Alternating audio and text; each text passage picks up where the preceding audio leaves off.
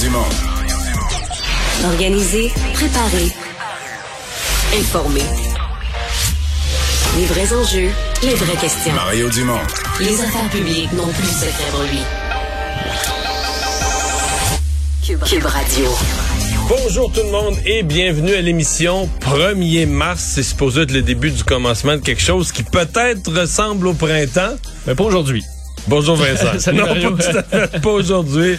Euh, neige, assez froid. euh, Il y a des sorties de route quand même aussi. Il faut être prudent. Ouais, c'est quand même, c'est ouais. pas beaucoup de neige, mais c'est quand même devenu relativement glissant là. Avec quand même du vent les aussi. Alors, faut faire attention.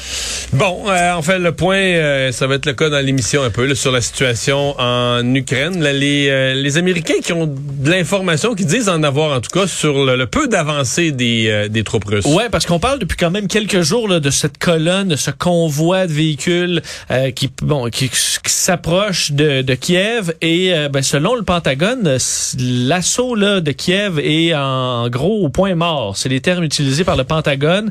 Problème de ravitaillement, problème de même, pi- arrivée de pièces de rechange, problème Donc, de même pas, un arrivée des c'est pas un convoi qui avance à vitesse constante. C'est un convoi arrêté sa route. Tout à fait, de sorte qu'on ça semble assez paralysé. Ça veut pas nécessairement dire que c'est juste des bonnes nouvelles pour euh, pour les Ukrainiens par contre parce que là est-ce que les Russes vont tourner vers une stratégie plus euh, moins précise, c'est-à-dire des tirs d'artillerie, On des fesse dans le missiles, tas, on fesse dans le tas, au-dessus du monde, dans des Euh, blocs appartements, dans des... C'est ça, c'est des manœuvres qui font beaucoup plus de morts dans la population en général, dans les civils évidemment que de bon, que d'y aller carrément avec des, euh, des des soldats sur sur le sol. Donc euh, à suivre, on sait qu'ils ont euh, bon attaqué entre autres une tour de télévision euh, aujourd'hui, ça a fait plusieurs morts. Donc on va surveiller ça aujourd'hui, mais ça semble quand même très très pénible pour les Russes Mais, mais d'avancer le, contre les Pentagone, Ukrainiens. le Pentagone dit même que peut-être qu'il y aurait des gestes volontaires là, dans la, la- la paralysie du convoi. On parle de soldats qui percent leur, euh, leur réservoir d'essence pour être en panne puis ne pas aller au combat. Euh, ça montre à quel point certains Russes semblent pas vouloir du tout aller combattre contre les Ukrainiens. Euh, c'est assez révélateur comme exemple. Ben voilà, donc on va faire le tour de tout ça durant cette émission. Mais tout de suite, on va aller rejoindre Julie Marcoux et l'équipe de 100% Nouvelles. 15h30, c'est le moment d'aller retrouver notre collègue Mario Dumont. Salut Mario. Bonjour. Conflit en Ukraine. On attend là, dans les prochaines minutes euh, le point sur la situation de la part de la vice-première ministre du Canada, Chrystia Freeland. Euh, que- à- quelles sont tes attentes, Mario? Est-ce qu'on va annoncer d'autres sanctions, d'autres aides militaires selon toi? Ben là, on l'a annoncé hier. Là. Je veux dire, on peut pas annoncer les mêmes choses euh, tous les jours. Je pense qu'on va vouloir faire euh, le point. Est-ce qu'il y aura des sanctions économiques où on voudra préciser certains éléments? Si on regarde aujourd'hui les pays d'Europe, il n'y a pas eu tant d'ajouts. Euh, donc, on va on va surveiller là, ce que le, ce qu'ils ont à rajouter. Peut-être qu'ils voudront simplement là, faire le point, répondre aux questions des journalistes. Peut-être aussi faire le point. Là, on est davantage dans l'aide humanitaire, l'aide pour les réfugiés. Je voyais qu'il y a des montants qui étaient potentiellement débloqués euh, pour ça. Qui font et le gouvernement du, Québec. Donc, euh, tu sais, tout le monde est en mode là, trouver des, des solutions à tous les problèmes qui viennent avec la guerre. là. parce que oui, euh, aider la guerre, il faut fournir des armes à l'Ukraine et c'est ce que le Canada a annoncé hier. Mais il y a les conséquences de la guerre, il y a les victimes de la guerre. Donc, euh, il, y a, y a plusieurs niveaux d'intervention euh, sur lesquels on voudra peut-être apporter euh, des précisions. Mais on peut pas faire des grosses annonces comme hier à, tous les jours non plus. D'autant plus que T'sais, si on fie aux informations du Pentagone, Julie, les, les affaires avancent peut-être moins vite. On nous parle, on parle de ce convoi là, visible par satellite de plusieurs kilomètres de véhicules qui qui sont sur la route vers Kiev. Mais le Pentagone, les Américains disent ouais, c'est un convoi, mais il avance pas beaucoup là. Il y a même des rumeurs selon là. Non, Ces, mais- ces Américains Oui, qui parlent, il y a même des rumeurs qui ils, ils pètent leurs propres véhicules, les soldats russes, pour pas avancer, pour pas aller dans zone dangereuse. Est-ce que c'est vrai? Est-ce que c'est de la propagande? Je le sais pas. Mais en tout cas, il semble y avoir un convoi qui est là, mais qui est pas trop en action. Et pendant ce temps-là, on a bien plus l'impression que Poutine est à l'étape de, de faire un maximum de dommages, fesser dans le tas d'un ville des missiles qui viennent frapper des cibles civiles, tuer du monde pour miner le moral sur le sur le long terme, à détruire une tour de télé, donc euh, couper les, télécommunications. Les sanctions euh, qui pèsent de plus, en, de plus en plus lourd, Mario, cette mobilisation en ce moment, unité de, de l'Occident, est-ce que c'est une bonne stratégie pour faire plier Poutine Ou au contraire, seule. ça risque d'attiser sa colère? Non, non, c'est la seule. C'est la seule. Frapper un front uni, là, euh, c'est euh, c'est la façon de faire. Euh, ça lui donne peu de marge de manœuvre. Non, c'est pour moi là, c'est la bonne façon. Euh, les sanctions économiques, faut voir que ça continue de faire mal. Euh, là, il ne rouvre pas. Hier, on avait dit la bourse de Moscou est fermée. Il ne rouvre pas la bourse de Moscou de la semaine parce qu'ils considèrent que la situation est trop fragile. Donc, si on pouvait transiger sur les actions, le cours de la bourse là, s'effondrerait. Donc, euh, c'est une, euh, tu sais, c'est- c'est c'est- c'est un exemple là, de la fragilité de l'économie russe à ce moment-ci. Le ministre français, bon, certains disent qu'il est allé trop loin dans ses mots, là, mais le ministre français euh, de l'économie, Bruno Le Maire, a dit euh, ce qu'on est en train de faire, là, c'est rien de moins que de détruire l'économie russe, là. Tu sais, de, donc euh, c'est euh, les sanctions, parce que la, la première journée, on regardait les sanctions, puis ça paraissait bien mince, là. Mais au fil des jours, quand on a isolé complètement les banques, empêché toutes les transactions, etc., les exportations de toutes sortes, euh, là, ça vient les importations, bon, le transport aérien, ça finit qu'à isoler la Russie. Puis au niveau économique, il n'y a plus beaucoup d'entreprises en Russie qui peuvent fonctionner un temps soit peu normalement. Il y a un pays, là, même, même la Chine n'a pas l'air à s'en mêler du tout, n'a pas l'air à supporter Poutine. Il y a un pays, euh, c'est le, le Pakistan qui a dit qu'il allait acheter du blé, qu'il allait être un... Parce que bon, quand, quand tu peux plus exporter, quand plus personne n'achète de toi, la Russie se retrouve avec des surplus. Donc, euh, problème d'entrée de fonds, un problème à écouler son, son stock. Et là, le Pakistan a dit qu'il allait acheter du blé. À date, c'est- pas mal ça l'aide que Poutine reçoit. Oui, quand c'est rendu aussi que les banques suisses sanctionnent la. Russie, euh, c'est c'est parce qu'on veut vraiment faire mal là, à toute l'économie russe. Tout à fait. Tout à fait. D'ailleurs, la Suisse, c'est un gros symbole. Hein, la Suisse, là, le pays est connu euh, pour sa neutralité euh, dans les guerres, dans les conflits de toutes sortes. C'est ce qui caractérise la Suisse.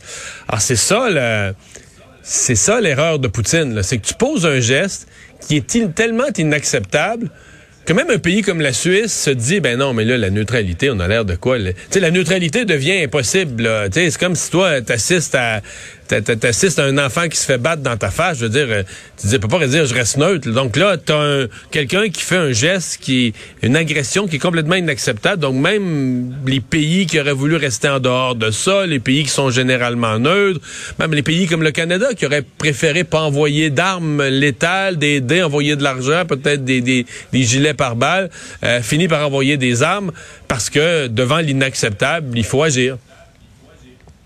Alors, on voit à droite de l'écran des images euh, d'où prendra la parole, notamment la, vice-première ministre, Mme Freeland.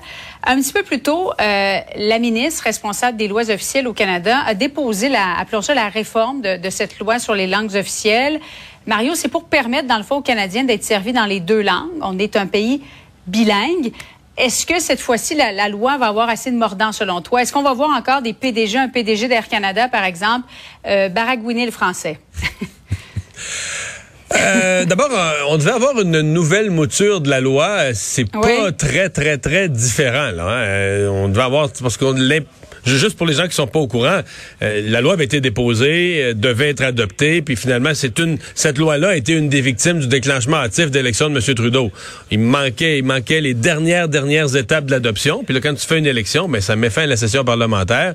Et la fameuse expression qu'on utilise dans la vie, mort au feuilleton, ben ça vient des parlements. Euh, un projet de loi meurt au feuilleton quand la session se termine par une élection, peu importe, la session se termine et le projet de loi n'a pas eu une adoption finale, donc ça meurt au feuilleton même. Et tout le travail, toutes les heures de travaux, d'études qui ont été faites sont perdues. Remarque, sont peut-être pas complètement perdues parce que peut-être peut-être que l'étude va aller plus vite cette fois-ci. Là, on reprendra pas mot à mot les mêmes discussions qu'on avait eues à l'époque, mais là on redépose donc dans la nouvelle législature, on redépose le projet de loi et on avait été préparé au fait qu'il soit parce qu'à cause des commentaires de ce qui avait été discuté avant, qu'il soit bonifié. Alors il est, je comprends un tout petit peu, j'ai pas eu le temps de l'étudier au complet, mais il est un tout petit peu dans le rôle là, du commissaire aux langues officielles, mais marginalement. Est-ce que ça va euh, tout changer? Euh, Il n'y a pas de doute que c'est une loi qui renforce. là. La ministre Mélanie Joly avait travaillé là-dessus. C'est une loi qui renforce la loi sur les langues officielles. Mais, le président d'Air Canada, euh, techniquement, Air Canada était déjà une compagnie là, très, très, très clairement soumise. L'événement est arrivé dans une compagnie qui, même avant, dans l'ancienne mouture de la loi, Air Canada était soumise à la loi sur les langues officielles, inondée de plaintes, de plaintes avec bien peu de conséquences. Donc, c'est ça aussi. là. Donc là, il est censé avoir plus de conséquences. On est censé durcir les effets. Parce que c'est une chose de dire que un comportement ou, par exemple, une personne euh, sur les ailes d'Air Canada reçoit pas son service en français, c'est contre la loi. Mais c'est contre la loi, c'est contre la loi. Il arrive quoi le lendemain matin? Il arrive quoi? C'est quoi la sanction? C'est quoi l'amende? C'est quoi la pénalité? C'est ça. Euh, sinon, ben là, on cumule comme Air Canada. on cumule les, les, les, manquements à la loi qui sont notés. Puis à un moment donné, dans un rapport, on dit ah, cette année, il y en a eu 80 quelques. Mais sans, sans véritable conséquence. Conséquences. Euh, Jean Charret, demain, doit rencontrer normalement le, caucus conservateur. Il a fait encore réagir aujourd'hui. On va écouter ce que Yves-François Blanchette avait à dire sur lui un petit peu plus tôt. La comparaison sportive, c'est qu'il y a des joueurs de hockey qui, sont à la fois très, très bons avec la rondelle. M. Charret a été un politicien d'extraordinaire talent. Pour quelqu'un qui fait de la politique, le côté un peu sportif de croiser le fer avec Jean Charret, euh, moi, je trouve ça stimulant. Et mais aussi ceux qui vont plaquer dans le dos. Je pense que c'est l'ensemble du Québec que Jean Charret a plaqué dans le dos. Mario, elle est suave, euh, cette clip. Ouais, belle, euh, belle image. Comment ben, tu as réagi quand tu as entendu ça, ouais? Ouais, mais en même temps, c'est, ma première réaction, c'est de dire, bon, euh, la semaine passée, vendredi, Jean Charest prononce sur l'Ukraine comme un chef de parti à Ottawa. Et là, les autres mhm. l'attaquent comme un chef de parti à Ottawa. Donc, à ceux qui se demandent encore s'il est un simple citoyen dans sa maison qui réfléchit sur sa chaise berçante, je pense qu'il est un petit peu plus avancé que ça, là. Hein, on, il parle comme un chef de parti, puis il se fait traiter par les autres comme un chef de parti ou un chef de parti, en tout cas, en, devenir ou dans une course. Demain, ça va quand même être un test, hein, parce que euh, rencontre les députés, c'est pas un caucus formel, c'est lui qui invite les membres du caucus conservateur. Alors, est-ce qu'il va y en avoir 14, 27, 49, 75? Bon, il y a ceux qui sont commis à Pierre Poilievre. Je suppose que ceux-là, ceux qui ont déjà donné un appui formel à l'adversaire, iront pas. Mais est-ce que, par exemple, est-ce qu'il va y avoir des, des, curieux qui vont être intéressés? Est-ce que ça va être un test pour M. Charret? Moi, je, considère que, bon, on dit qu'il est bien organisé, mais là, les gens de son organisation, ce qu'ils sont capables de minimalement de mobiliser, de faire, les, faire venir les députés, minimalement pour l'écouter là. Euh, puis un nombre suffisant. Bon, euh, je sais pas trop comment ça fonctionnera. Est-ce qu'on aura du présentiel puis d'autres qui seront euh, en vidéoconférence, là on verra. Mais le nombre, moi je vais être curieux de savoir que combien Peut-être qu'il y en a quelques-uns qui vont en profiter de la journée pour donner leur appui, quoi qui n'est pas encore officiellement dans la course, là. Mais au moins, est-ce qu'il suscite de, l'intérêt, de la curiosité, que les gens sont prêts à, aller écouter ce qu'il a à dire, puis à être vus dans, une assemblée convoquée par Jean Charest? Ça, c'est un hmm. test. En tout cas, eh, on ne sait pas encore officiellement s'il va se présenter, mais déjà, ce n'est pas plate de l'avoir, de présumer qu'il pourrait se lancer dans cette course à la direction du Parti conservateur. Quoique son adversaire, Pierre Poilievre, s'est recentré un peu là, hein, sur la question de, l'Ukraine, de la Russie, a pris une position ferme. Donc, il pas, parce que les complotistes là, sont de tous les côtés et un peu pour Poutine. Alors, il n'est pas allé jouer du tout, du tout, du tout de ce côté-là. Là. Il a tracé vraiment, sur cette question-là, il a tracé une ligne. Il a laissé les, les complotistes avec lesquels il avait frayé là, dans l'histoire des camionneurs. Alors là, il les a laissés euh, très, très, très clairement de côté. Il a pris une position euh, très ferme qui me plaît beaucoup plus d'ailleurs sur, euh, sur Vladimir Poutine et sur le conflit en Ukraine. En terminant, Mario, le député Sylvain Gaudreau, après 15 ans de politique, tire sa révérence. C'est une grosse perte pour, pour les électeurs de, de, sa région, perte pour le PQ aussi. Bien, je peux pas commenter, il veut pas. Dans, son, dans sa conférence de presse ce matin, il a dit qu'il fallait pas que les commentateurs, les analystes, on se penche sur ça. non, mais il fallait pas faire un lien avec ah. le fait que le bateau est en train de couler. Euh, ben là, tu viens de faire un lien, tu as dit qu'on n'est même pas supposé dire que le bateau est en train de couler.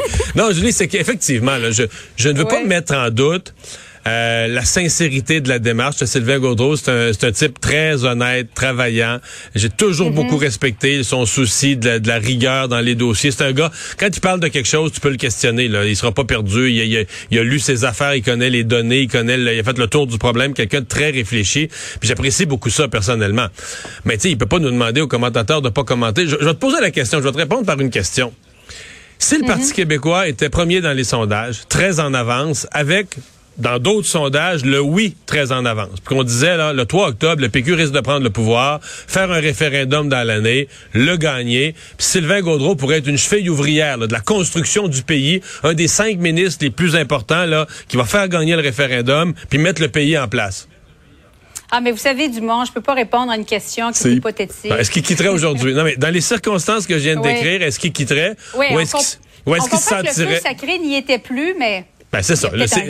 C'est- ça. Donc, je comprends qu'il a fait le tour du jardin. Je comprends Mhm. que le feu sacré n'y était plus. Tout ça, c'est vrai, mais on peut pas, on peut pas séparer ça des circonstances. Maintenant, plus largement, ça soulève pour Paul Saint-Pierre Plamondon une question. Parce que, il y a, il reste moins de députés au Parti québécois qui, qui en avait. Il y en a un qui est, qui, est- qui est- qui est sous enquête en procès. Et Catherine Fournier est rendue, je pense ceux qui sont fait élire à la dernière élection, là, sous la bannière. Catherine Fournier est rendue mairesse de Longueuil. Le député de Bonaventure, Sylvain Roy, a quitté le caucus et est rendu indépendant. Il en reste sept. Et sur le sept, il y a un trio là, qui sont plus connus. Il y avait lui, Sylvain Véronique Gaudreau, Yvon. avec Véronique Yvon et Pascal Bérubé. Et il y a un certain moment, euh, je me souviens d'avoir parlé de ça en ondes, là, au Parti québécois, il y a du monde qui n'était pas content après moi, mais est-ce que le trio allait tous quitter, là? Sylvain Gaudreau, Véronique Yvon. Véronique Yvon et Pascal Bérubé n'ont pas donné de réponse claire. Pascal Bérubé travaille son comté, beaucoup de ce temps-ci, on le voit, se comporte comme s'il se représentait. Mais dans le temps des fêtes, des gens bien placés au PQ m'ont dit attention, là, Pascal, il y a peut-être d'autres projets. Donc ça, c'est une question qui va se poser pour Paul Saint-Pierre, Paul Saint-Pierre Plamondon. S'il perd ce trio-là, s'il perd 3 sur 3 à la veille de l'élection, euh, disons que ça aide pas. Hein? Mario, merci beaucoup. Bon après-midi à toi. Au revoir. Et allons à ce point de presse. Ben alors de notre côté, on n'ira pas à ce point de presse. Je pense que c'est plus des ministres qui font le point. Je ne m'attends pas à de grandes annonces. Et croyez-moi, s'il, y a de grandes annonces, euh, on vous les transmettra au fur et à mesure. Euh, ceci dit, ben euh, Kiev. D'abord, comment on le prononce là? Parce que là, tout Ouais. est en train de changer. Est-ce qu'on le prononce à la russe, en français ou en ukrainien? Ouais, c'est un débat qui va, faut, bon, va falloir euh, trancher éventuellement là-dessus parce qu'on voit que de plus en plus de médias tournent, euh, ben, changent la façon de dire Kiev. Donc, on a dit depuis qu'on est écoute, né Kiev, mais là, ce serait davantage Kiev, ce que vous entendez entre autres sur certains médias américains, donc K-Y-I-V, euh, qui est la prononciation vraiment ukrainienne, tandis que Kiev est davantage la prononciation russe? Sauf que nous, c'est qu'en français, on a repris la prononciation russe, tu sais, parce que, je veux dire, euh, ça s'écrit en K-I-E-V, ça s'écrit en français, comme Moscou, là, on, le prononce, on le prononce pas comme en russe, on l'a francisé, puis là, Kiev, ça a été comme notre façon de le franciser. Ouais. Bon, souvent, souvent, on va c'est comment on entend le son de, de la langue étrangère. Et là, euh, les Ukrainiens le prononcent vraiment davantage Kiev comme un deux, euh, comme un, un i plus étendu. Comme quand on assiste à quelque chose de dramatique, là. I. Euh, exactement. Donc Kiev. Kiev. Et là, Kiev. euh, alors, on verra. Je, pense pas que les Ukrainiens en font d'énormes cas. Ben, là, moi, que moi les- j'ai accueilli des, des Ukrainiens qui parlent bien français, dont une, une à qui j'ai parlé deux fois depuis le début de la guerre, qui est une enseignante en français. Et sincèrement, elle me dit, mon mari est à Kiev, mon mari patrouille à Kiev. euh, Mais je pense que peut-être c'était pas un irritant aussi avant. Là, maintenant, euh, je pense qu'il y a un sentiment nationaliste beaucoup Donc plus toi, grand tu vas nous dire. Kiev dorénavant? Euh, bon, tu vas te tromper des fois? On va, on va varier peut-être. On va un peu. varier. Euh, parce qu'effectivement, les résidents qui se préparent à bon, encore une autre bataille, parce qu'on parlait de ces troupes russes qui semblent enlisées là, en ce moment, mais euh, ça veut pas dire qu'ils vont pas tenter euh, encore la ville dans les prochaines heures. De sorte qu'on voyait des images tantôt là, dans les rues de la ville. On voit là, des monticules de terre, les gens qui ont installé toutes sortes de, de façons de bloquer des véhicules pour entrer dans la ville, euh, des vieux pneus, euh, des structures en métal. Donc on essaie de tout installer, des sacs de sable aussi à différents endroits dans des coins pour pouvoir attaquer euh, les troupes russes qui tenteraient d'envahir la ville. Alors on voit, il y a beaucoup de gens qui sont des simples citoyens, encore beaucoup de soldats de l'armée russe. Mais on voit dans plusieurs points de contrôle, c'est des gens, madame, tout le monde, qui a dû prendre les armes pendant les, derniers jours. Alors euh, on s'attend à ce qu'il y ait une poussée des Russes à l'intérieur de la ville prochainement. Sinon, euh, des bombardements massifs, ce qui sera un changement de stratégie parce que on s'entend, euh, les troupes russes, les troupes ukrainiennes sont pas capables d'atteindre les zones qui les bombardent avec de l'artillerie, par exemple, ou les lancements de missiles. Et aussi pour les troupes russes qui sont peut-être peu convaincus de leur ennemi, Mais lancer une, une bombe d'artillerie, Mario, c'est moins euh, peut-être moins difficile que de tirer sur une personne en face de toi. Mais là, les Ukrainiens se mettent... euh, je veux dire, euh, j'ai j'ai deux scènes aujourd'hui que j'ai vues là, euh, filmées par des, des, des médias les Ukrainiens se mettent devant les soldats russes, disent ah, on n'est pas armés, tirez-nous si vous voulez. Puis les soldats russes savent pas quoi faire. Ou se mettent devant un convoi carrément. Ouais, souvent c'est la confusion. On voit les Russes qui font ben, qu'est-ce qu'on fait? Ils sont là, euh, certains se couchent devant les, les véhicules blindés, euh, véhicules militaires. Puis là, tu te dis ok, moi, je vais-tu vraiment euh, rouler sur le monde là? Euh, Et euh, moi, dans les images que j'ai vues dans plusieurs séquences, ben ils virent de bord. On peut-être de trouver un autre point d'entrée, mais la population en général non armée qui marche tout simplement avec une grande confiance, on- c'est vraiment vraiment impressionnant à voir. Ouais, mais ils parlent à pleine face des soldats russes en disant parce qu'il y en a- il y a beaucoup ils parlent la même langue, là. ils sont capables de se comprendre, puis ils disent voyons, on est des chez vous, on euh, est des amis, on est un peuple ami, qu'est-ce que vous faites ici, retournez chez vous. puis- Euh, oui, c'est des scènes vraiment surréalistes, mais on voit dans le regard des, euh, des troupes russes, en tout cas la majorité. Ils sont dérangés par ils- ça. J'ai l'impression que beaucoup ne savent pas ce qu'ils font là. Ouais. Un peu l'impression que ça, que ça donne. Finalement, un mot vite sur les marchés financiers. Ouais. Le prix du pétrole, le baril est rendu, autant le Brent que le WTI, euh, tout est rendu en haut de 100 piastres. Ouais, tu parlais des, des chutes euh, à la bourse aujourd'hui qui est effectivement en baisse. Ce qui a monté, c'est le pétrole, là, au-dessus de 105 dollars euh, les deux, le WTI, le Brent. Euh, c'est des records qu'on n'a pas vus depuis 2014, puis juillet 2014. Euh, donc c'est très élevé. On avait tenté, on sait, on annonçait aux États-Unis débloquer 60 millions de barils, là, des réserves. Ça n'a pas suffi à rassurer euh, les marchés. Le, monde en ce moment trop instable. Alors euh, d'ailleurs, on dit pour ce qui est des actions, des experts qui disaient de l'analyse, c'est CMC Markets qui disait personne ne sait où va la guerre. C'est pas le moment d'acheter des actions en ce moment parce que s'il y a trop d'incertitudes. Alors on l'a vu sur les marchés aujourd'hui.